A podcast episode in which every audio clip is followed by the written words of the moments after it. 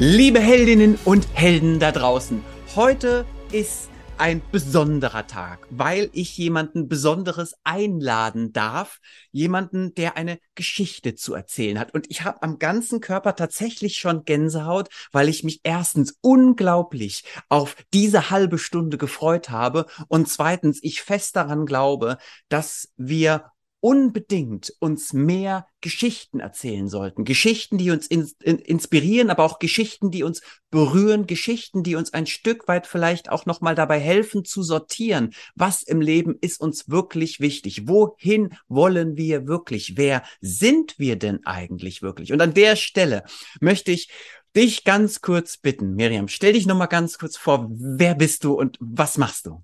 Mhm. Ja, ich bin Miriam Schmidt. Ähm, ich bin 52 Jahre alt und arbeite oder habe bisher ähm, im U3-Bereich gearbeitet. Ich habe vor 28 Jahren meine Ausbildung abgeschlossen, mhm. habe in der Zeit zwei Kinder großgezogen und ja, habe so mit Leidenschaft meinen Beruf dann verfolgt, mhm. ähm, bis dann irgendwann der Burnout kam und jetzt im letzten Jahr noch eine Darmkrebserkrankung dazu kam ja. und ich nochmal überlegt habe, wie soll das alles weitergehen, was will ich? Also da sind viele Prozesse bei mir in Gang gekommen. Wahnsinn. Jetzt bist du ja mit, ja. jetzt bist du ja schon direkt eingestiegen in das Thema. Ja. Mhm. Ähm, erzähl doch, beginn noch, beginn wir einfach mal mit der, deiner Geschichte im Hinblick auf das Burnout. Ähm, was ist damals genau passiert und woran hast du gemerkt, dass irgendwas mit deinem Körper und auch mit deiner Seele nicht stimmt? Also ich muss sagen, ähm, das war nicht der erste Burnout. Du hattest Und, mehrere. Mh, also ich glaube auch, wenn man einmal einen Burnout hatte, dann ist man schnell in Gefahr, da wieder hineinzugeraten, mhm. wenn man nicht rechtzeitig die Notbremse zieht. Und ich muss sagen, so bei der letzten Erkrankung war das so. Mh, meine Ärztin hat es schon viel früher bemerkt, so ich wollte das nicht richtig wahrhaben. Also mhm. war so, dass ich massive Schlafstörungen bekommen habe. Ähm, starke Konzentrationsprobleme und dass ich merkte, dass mir irgendwie immer mehr die Kraft verloren geht, dass ich mich so kraftlos gefühlt habe. Du, Miriam, darf ich ein bisschen näher einsteigen? Einfach damit die, die Leute da draußen mal ein Gefühl, ein Gespür dafür bekommen, vielleicht ein konkretes Gespür dafür. Was heißt das? Schlafstörung. Wie stelle ich mir das vor, dass du mehrmals in der Nacht aufwachst, dass du gar nicht erst einschlafen kannst? Was ist, was, was, was hast du da erlebt bei der Schlafstörung? Ja, das war beides. Also ich bin nicht mehr eingeschlafen, weil ich nur noch am Grübeln war. Mhm. Immer wieder irgendwelche Situationen durchgegangen bin. Was kann ich tun? Wie kann ich das verändern? Und bin dann gar nicht erst in den Schlaf gekommen. Und wenn ich dann eingeschlafen bin, dann bin ich plötzlich um halb drei nachts wieder aufgewacht und lag dann wach, konnte nicht weiter schlafen. Okay. Und das ging halt über einen langen Zeitraum. Und also wir reden hier von Wochen oder Monaten? Monaten, ja, genau. Und du hast auch erzählt, du, du hast dich ermattet gefühlt, müde. Hm, äh, wie, ja. wie, wie, wie fühlt sich das an? Du kommst nach Hause von der Arbeit, von der Kita ja. und willst nur noch schlafen oder kriegst kaum noch irgendwas hin oder alles ja. fühlt sich nur träge an oder wie, wie kann ich mir das vorstellen? Ja, also ich habe ganz schnell die Nerven verloren. So, es gab okay, also Gereiztheit auch übersteigerte. Ja, genau. Also ich merkte so, meine Haltung wird immer negativer. So, ich war nur noch genervt, wenn dann irgendwie Eltern ihre Kinder wieder krank in die Kita gebracht haben. Ähm, ich habe mir das zwar vor den Eltern nicht so anmerken lassen, aber ich merkte so, es war so eine große Anspannung in mir da, weil ich mich auch ständig angesteckt habe. Also dadurch, dass mein Immunsystem durch den Schlafmangel, vielleicht auch durch den Krebs mm. schon so ähm, geschwächt war, bin ich wirklich ständig krank geworden und das ist das auch, ist das auch so ein Learning, dass du über dich erfahren hast, deinen Körper, dass wenn der Körper so massiv angespannt ist durch Burnout, dass er mhm. auch sehr oft schnell erkrankt an Erkältungskrankheiten, grippalen Effekten etc. Genau, genau, ja. Mhm, okay. So war das. Mhm. Ja, und dann kam eben irgendwann die Corona-Situation dazu. Mhm. Und ich habe ähm, eine Lungenvorerkrankung. Also ich habe auch im Kindergarten mich eben oft angesteckt, hatte dann auch Lungenentzündung und die Lunge war vorgeschädigt. Und dann hieß es ja auch am Anfang, ähm, dass Covid so auf die Lungen auch geht. Diese Delta-Variante ja. war ja sehr stark so.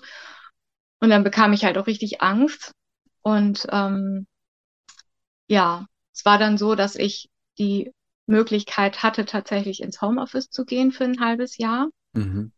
Was, da war ich wirklich dankbar für. Ähm, da fühlte ich mich natürlich dann auch geschützt in dem Moment. Und ich konnte endlich mal Sachen nacharbeiten, die so liegen geblieben sind, wie das ja, Ja. so oft der Fall ist. Also ich hatte in dem halben Jahr tatsächlich nicht einen Tag Langeweile. So, ich habe, Wow. denke ich, auch immer viele Ideen, so, aber es ist tatsächlich auch wirklich viel liegen geblieben, ne? Mhm.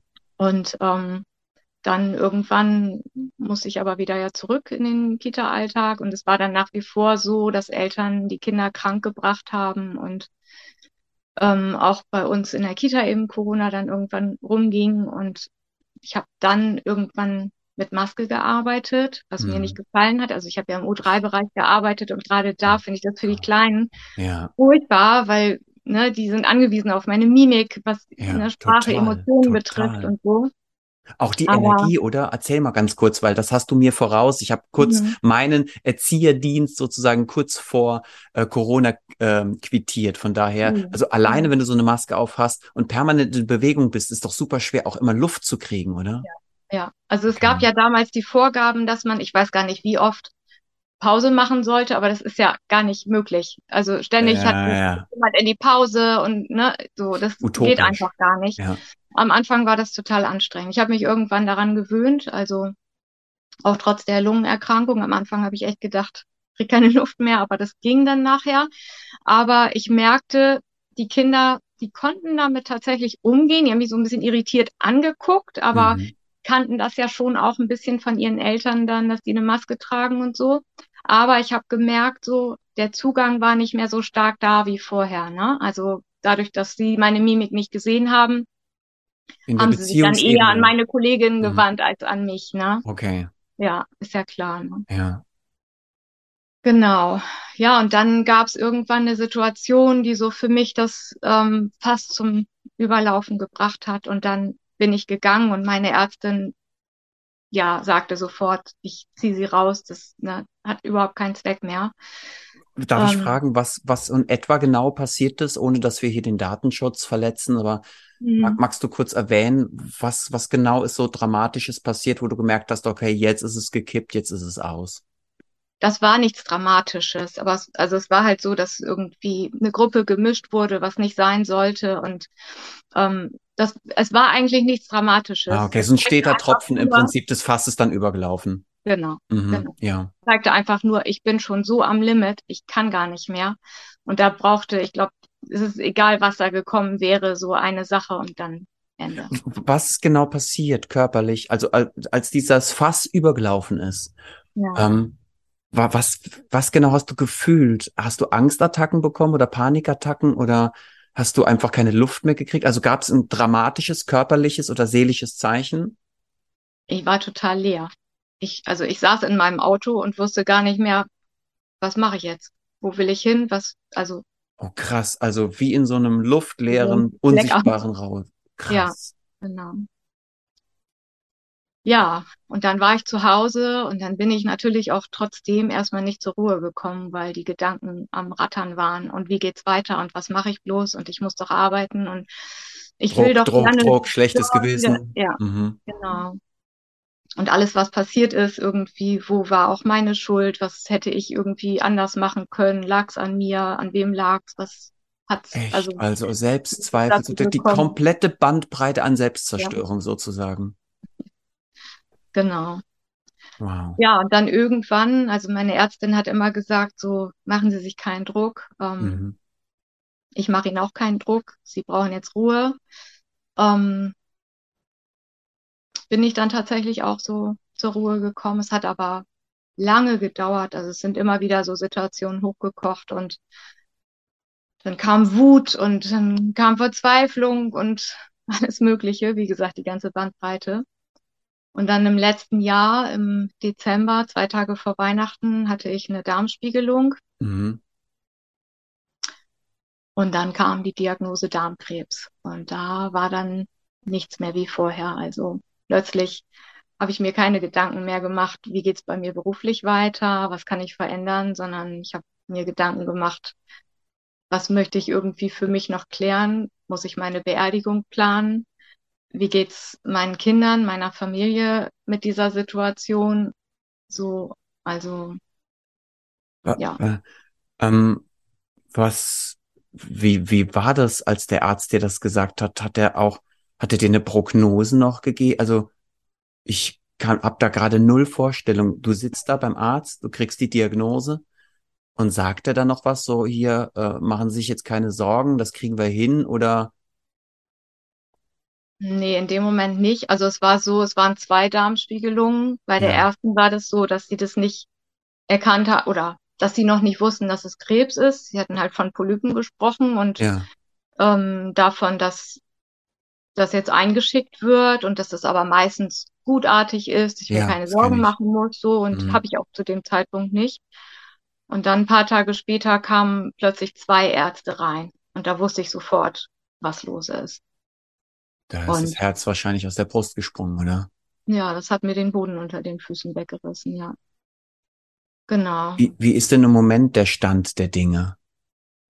Also ich habe jetzt die Chemotherapie und die Bestrahlung hinter mich gebracht. Ich weiß aber noch nicht, ob ich krebsfrei bin. Also der Darm ist halt sehr stark entzündet und da kann jetzt noch keine Spiegelung gemacht werden. Und das ist die einzige Methode, wie sie feststellen können, ob der Tumor weg ist. Ja. Genau. Du, du Miriam, jetzt ist hm, ja, jetzt ist der Darm ja ein Stück weit auch, das sagt man ja so, auch im Volksmund, das wissen wir aber auch aus der Wissenschaft, ein, ja, ein Stück weit auch ein Abbild unserer Seele. ja, Also was wir erleben, wirkt sich auf den Darm aus. Hast du dir darüber Gedanken gemacht, dass vielleicht du extrem, dass, dass sich vielleicht der ganze Stress, den du empfunden hast, aufgrund auch der schlechten Rahmenbedingungen, die wir in den Kitas haben, dass sich das dann auch Mhm. da vielleicht niedergeschlagen hat? Definitiv, ja. Hm, ja. Also man weiß ja nicht, woher das jetzt kommt, kann auch ein Puzzle aus vielen Teilen sein, aber Ja, was ja klar ist, ist, dass Stress ähm, Krebs auslösen kann, ne? Zu viel ja, Stress, Dauerstress, so jetzt mal Stress ist ja nicht so wild, aber ich hatte über die ganzen Jahre wirklich durch diese Rahmenbedingungen, die so krank sind und schlecht sind, wirklich Dauerstress. So, ich bin auch sehr sensibel so, ich nehme mir viele Sachen zu Herzen, mache mir viele Gedanken ähm, und ja, das wo, wo du es jetzt gerade sagst, mit du bist ein sensibler Mensch und machst dir Gedanken nach, jetzt nachdem die Diagnose schon ein paar, wie, wie lang zurückliegt? Das war jetzt im Dezember letzten Jahres, Okay, ne? ein paar Monate liegt es jetzt zurück. Mhm. Ähm, ist was mit dir passiert hier und hier? Ja, Hast du über dein Leben nachgedacht und darüber, wie du dein Leben in Zukunft führen willst und was wirklich wichtig ist im Leben? ja. Zu welchen? Also ich, ich folge dir ja nun schon lange auf Instagram und Facebook und so weiter und YouTube und ähm, so bisher war das so, dass ich immer das Gefühl hatte, ja, er hat ja total recht. Ich kann das alles so unterschreiben, was du sagst, dass wir eben auch aufstehen müssen und ne, nicht nur jammern, auch was tun, was verändern, dass wir die Möglichkeit haben. Ähm, aber ich habe das nicht gefühlt in dem Moment. Ich habe irgendwie immer gedacht, naja, ich kenne hier fast jede Kita. Ich habe in meinem Freundeskreis ganz viele Erzieherinnen, die erzählen alle das Gleiche. Es scheint überall gleich zu sein. Es ist nun mal der Beruf, den ich gelernt habe. Was soll ich denn anderes machen? Hm. Und jetzt merke ich aber durch diese Erkrankung, doch, also das hat mir irgendwie auch so Hoffnung gegeben, weil ich, man kann hier auch was anderes machen. Also die Möglichkeiten gibt's immer, ne? Ich muss sagen, in dieser Zeit des Burnouts, da habe ich mich viel damit befasst, so was, ähm, was gibt's für Möglichkeiten. Ich war auf Berufsmessen hier bei uns in Bremen. Ich war ähm, beim Arbeitsamt, habe mich beraten lassen. Ich habe eine Beratung gemacht, was Selbstständigkeit betrifft und, und, und. Also du hast dich wirklich bemüht, die, die, Ja, die Augen zu öffnen und zu gucken, auf was, ja, was gibt's da noch? ja, genau. Aber ich war trotzdem irgendwie so gefangen in diesem Gedanken, eigentlich gibt's keine andere Lösung. Und davon bin ich halt mittlerweile ab. Und du hattest, ich weiß nicht, es war glaube ich vor zwei Wochen, als ich dir geschrieben habe, da hast du bei Instagram irgendwie in deiner Story sowas gesagt wie, ihr habt nur dieses eine Leben und auch so ein Beispiel genannt, eben, ne, Ja, glaube ich, von einer Erzieherin, die gedacht hat, ich muss noch zwei Jahre durchhalten bis zur Rente und dann kam irgendwie eine schlimme Diagnose oder so. Ja. Und ich habe mich erinnert, so meine Mutter, ähm, die auch an Krebs erkrankt war, die hat irgendwann zu mir gesagt, Miriam, kein Job der Welt ist es wert, dass man sein Leben dafür hergibt. Und ähm, auch daran habe ich mich eben nochmal erinnert und gedacht, hey, es gibt eine andere Lösung. Ja. Also auf alle Fälle gibt es eine andere Lösung. Das muss jetzt nicht hier das Ende bedeuten. Ja. So. Du, Miriam, warten wir manchmal zu lange? Ja, definitiv. Was, was ist da nur mit uns los? Wieso, wieso sind wir so gut darin, zu ertragen, zu erleiden, zu erdulden? Und das über so langen Zeitraum, obwohl wir so ein furchtbar kurzes Leben haben. Hast du eine Idee, wo, wo, was ist, was ist da los?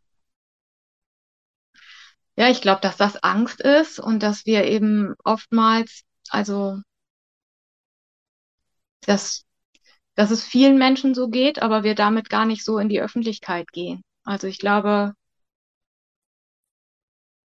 ja, wenn, wenn wir da mehr an einem Strang ziehen würden und, und man sieht, Mensch, es geht anderen auch so und gemeinsam können wir was bewegen und was bewirken, wären wir vielleicht mutiger, glaube ich. Also ich kann ja nur für mich sprechen, aber ich habe auch den Eindruck, bei Freundinnen von mir ist es genauso, ähm, dass sie eben Angst haben, so sie sind alleine da. Also auch wenn es darum geht, zum Beispiel eine Überlastungsanzeige zu schreiben, Ja. habe ich auch Freundinnen schon geraten, wenn ich gehört habe, die arbeiten alleine.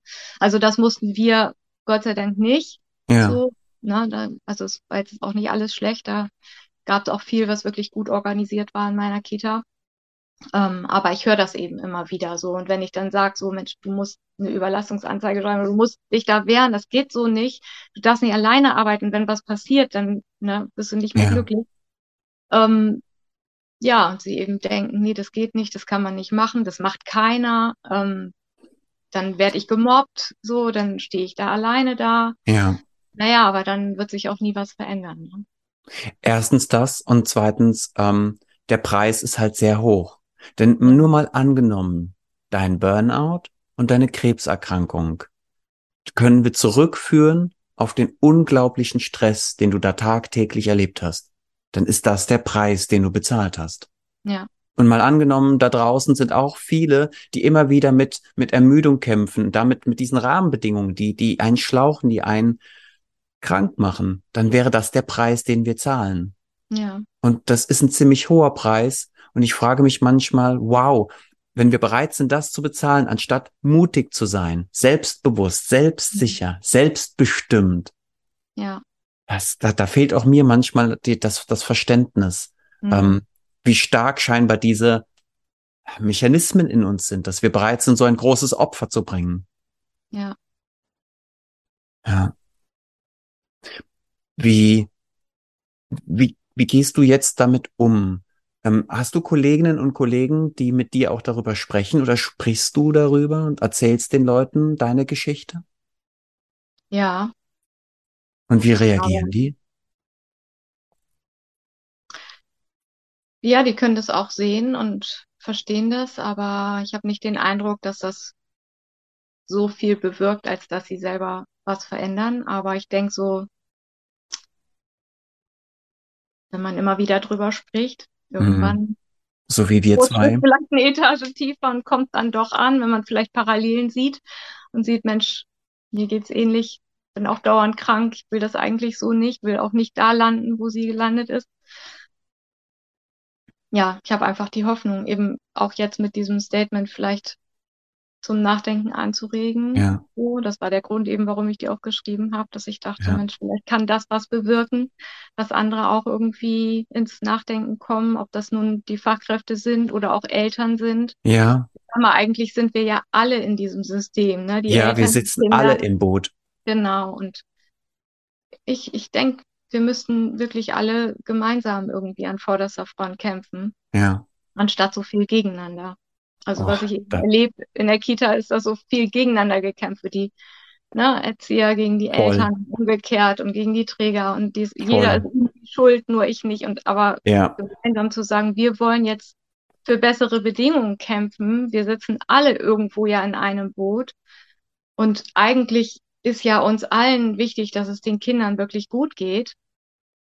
Wir wollen ja nicht den Kindern irgendwie Schaden zufügen. Weder die Eltern wollen das, noch wir Fachkräfte. Ja. Und ich glaube auch die Träger ja nicht, aber Ja. Und dafür müssen wir gesund sein. Wir brauchen gesunde Bedingungen, um uns gesund zu fühlen. Dann können wir diese ganze Mhm. Kraft und Energie, die wir haben, die Leidenschaft, das Herz und die Liebe zu diesem Job, können wir dann an die Kinder weitergeben. ja. Du, was genau. ich noch gar nicht gefragt habe, ist eben, dass das würde ich gerne noch noch kurz einen ganz kurzen Schlenker noch mal machen. Ähm, Mhm. wir haben jetzt darüber gesprochen, dass dass du natürlich gesundheitliche Einbußen erlebt hast und gerade erlebst.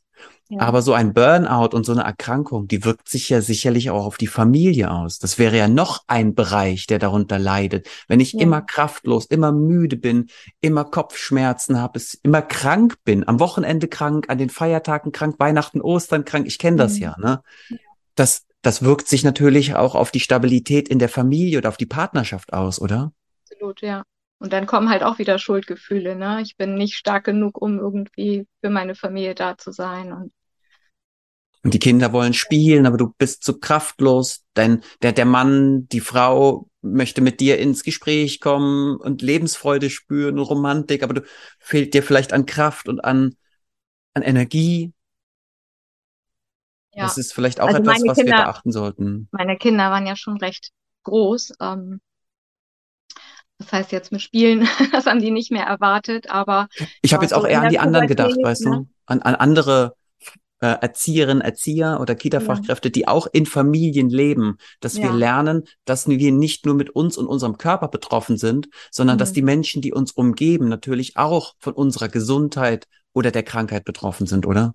definitiv, ja, das belastet, belastet die ganze Familie. Ja, das kann ich auch durchaus so sagen. Hm. Mhm. Du, eine letzte Frage habe ich noch an dich. Und Mhm. zwar, was wirst du ab sofort anders machen? Was, was, was, zu welchem Entschluss bist du gekommen? Weißt du, so ein, so jetzt reicht's, dass diesen Preis werde ich nicht mehr zahlen. Ab sofort werde ich, Punkt, Punkt, Punkt, keine Ahnung. Hast, bist du da zu irgendeiner Erkenntnis gekommen? Hast du einen Entschluss getroffen? Ja, also ich denke, ich bin durchaus mutiger geworden, Nein zu sagen. So, wenn ich merke, hier ist die Grenze, das kann ich nicht verantworten, das will ich auch nicht verantworten, aufzustehen und Nein zu sagen. Hm. Und ja, ich denke auch definitiv, wenn ich merke, es verändert sich nichts, dann zu gehen.